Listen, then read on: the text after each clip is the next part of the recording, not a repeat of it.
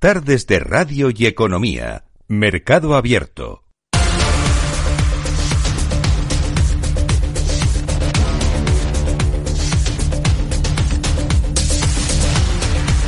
Cada día a esta hora abrimos un hueco para ver cómo están las cosas en el mercado de divisas y de materias primas. Esta tarde lo hacemos con Olivia Álvarez, analista de AFI. Olivia, ¿qué tal? Muy buenas tardes. Hola Rocío, buenas tardes a ti. Hoy el protagonismo está en Japón. Lo teníamos de madrugada porque el Banco de Japón ha decidido mantener sin cambios los tipos, pero ha ampliado ligeramente ese rango de cotización de los rendimientos de los bonos a 10 años. ¿Significa reducir en cierta medida su estrategia flexibilizadora? ¿Significa que cae ese último bastión de la política monetaria ultra expansiva? ¿Cómo hay que interpretarlo? Bueno, Rocío, sin dudas ha sido el protagonista del día, como bien decías, y ha tomado justamente por sorpresa el amplio consenso del mercado en torno a, eh, bueno, la expectativa muy generalizada de que el Banco de Japón no iba a modificar eh, significativamente ninguno de los puntos claves de su estrategia de política monetaria y sin duda esta ampliación del rango de cotización eh, en el bono a 10 años sí que ha sido muy significativa, no solo por el impacto que ha tenido en sí, en, en este activo, sino por todos los efectos que, han, eh, que ha desencadenado a escala global, especialmente en bonos norteamericanos, en otros bonos europeos, también en renta variable y, por supuesto, particularmente en la divisa. Em, este movimiento yo creo que Rocío tiene dos grandes lecturas. Yo creo que el mercado todavía está intentando digerir cuál ha sido el mensaje clave detrás de este movimiento.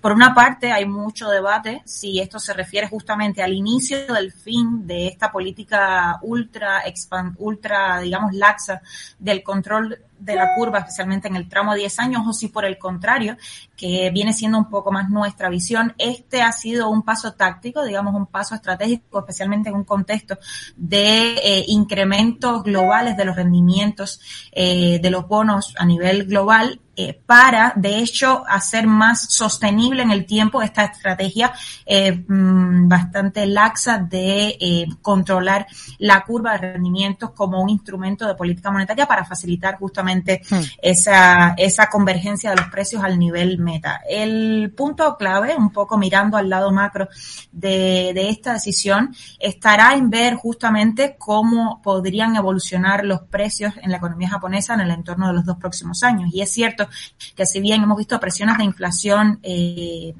filtrarse de manera significativa, especialmente en la medida subyacente de inflación, hay mucho debate en torno a si este, este incremento de los precios podrá ser sostenible, dado que las presiones salariales todavía no son suficientemente fuertes en Japón. Entonces, en este sentido, pues creemos que si bien de aquí en adelante sí que va a haber que prestar atención a los comunicados de política monetaria en Japón, el movimiento del día de hoy significa eh, un ajuste de la política monetaria, un entorno de tensiones de política monetaria más amplios a nivel, a nivel global y no necesariamente el punto inicial de una salida muy drástica, muy dramática, digamos, de la política ultralaxa del Banco de Japón. Hmm.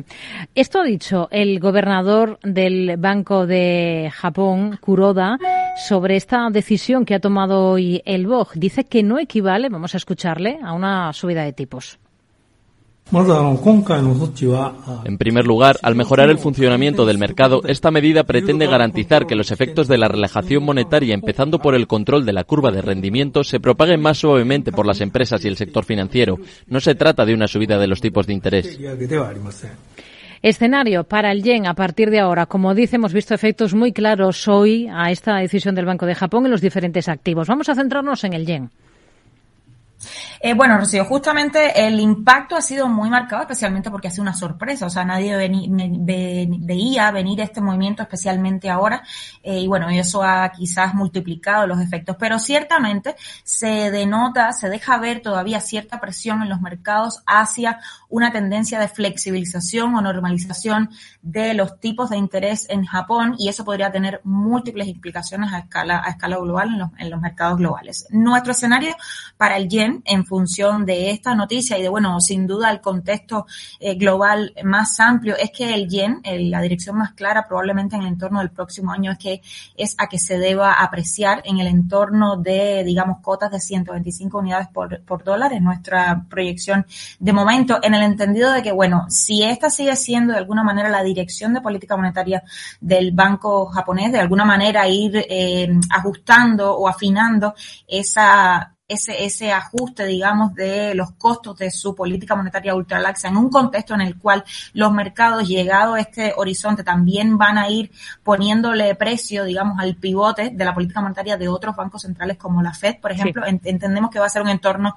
digamos, propicio para la apreciación del yen en el entorno del próximo año. A medio, corto y medio plazo, por supuesto, los riesgos permanecen, para una, eh, digamos, una volatilidad quizás más marcada en el mercado de cara a que, bueno, el diferencial de tipos de interés todavía sigue siendo significativo en un entorno en el cual todavía no hay total claridad de hasta dónde la Reserva Federal podría llevar sus tipos de interés. Estamos viendo ahora mismo al dólar recortar un 4% frente al yen, al euro, pues la caída también se acerca a esos cuatro puntos eh, porcentuales. Em, seguimos en Asia, mantiene tipos China el tipo de referencia se queda en el 3,65% intacto desde la rebaja de cinco puntos básicos que llevaba a cabo en agosto pasado. ¿Qué le parece la estrategia del gigante asiático, de China en este caso? Bueno, Rocío, sin duda eh, una estrategia de momento acertada. China, como bien mencionado, ha venido tratando de acomodar aún más esas condiciones eh, financieras para insertar estímulos en la economía y, promover, digamos, una mayor, mayor dinamismo del crecimiento porque hemos visto que en la economía china no se han filtrado presiones de inflación tan significativas como en otras eh, grandes economías, con lo cual, bueno, el banco está en muy buena posición para seguir acomodando eh, los instrumentos de política para promover este crecimiento. El punto está, y yo creo que un poco respalda la decisión de mantenerse en calma en el día de hoy, es que eh, todas las restricciones en el orden sanitario, todos los riesgos crediticios que ha habido también en el mercado inmobiliario en chino han deprimido significativamente la demanda de crédito, con lo cual estas iniciativas de estímulo han tenido muy escasa filtración, muy poco impulso al crédito que se transmite a la economía eh, y se podría incluso hablar de que el banco podría caer en la llamada trampa de liquidez y es esa, esa situación en la cual los bancos tratan de estimular la economía con crédito, pero eso no, no se filtra la actividad, ¿no? Y entonces en este sentido yo creo que la estrategia ha sido cauta a la hora de, bueno, entender cómo va evolucionando la demanda de, de la economía doméstica, fundamentalmente a las restricciones del COVID, a la dirección que va a tomar esta política en los próximos meses y en función de eso, bueno, pues hacer más quizás eh, ajustada la política a las condiciones del mercado. Olivia Álvarez, analista de AFI, gracias. Muy buenas tardes. Muy buenas tardes, Rocío.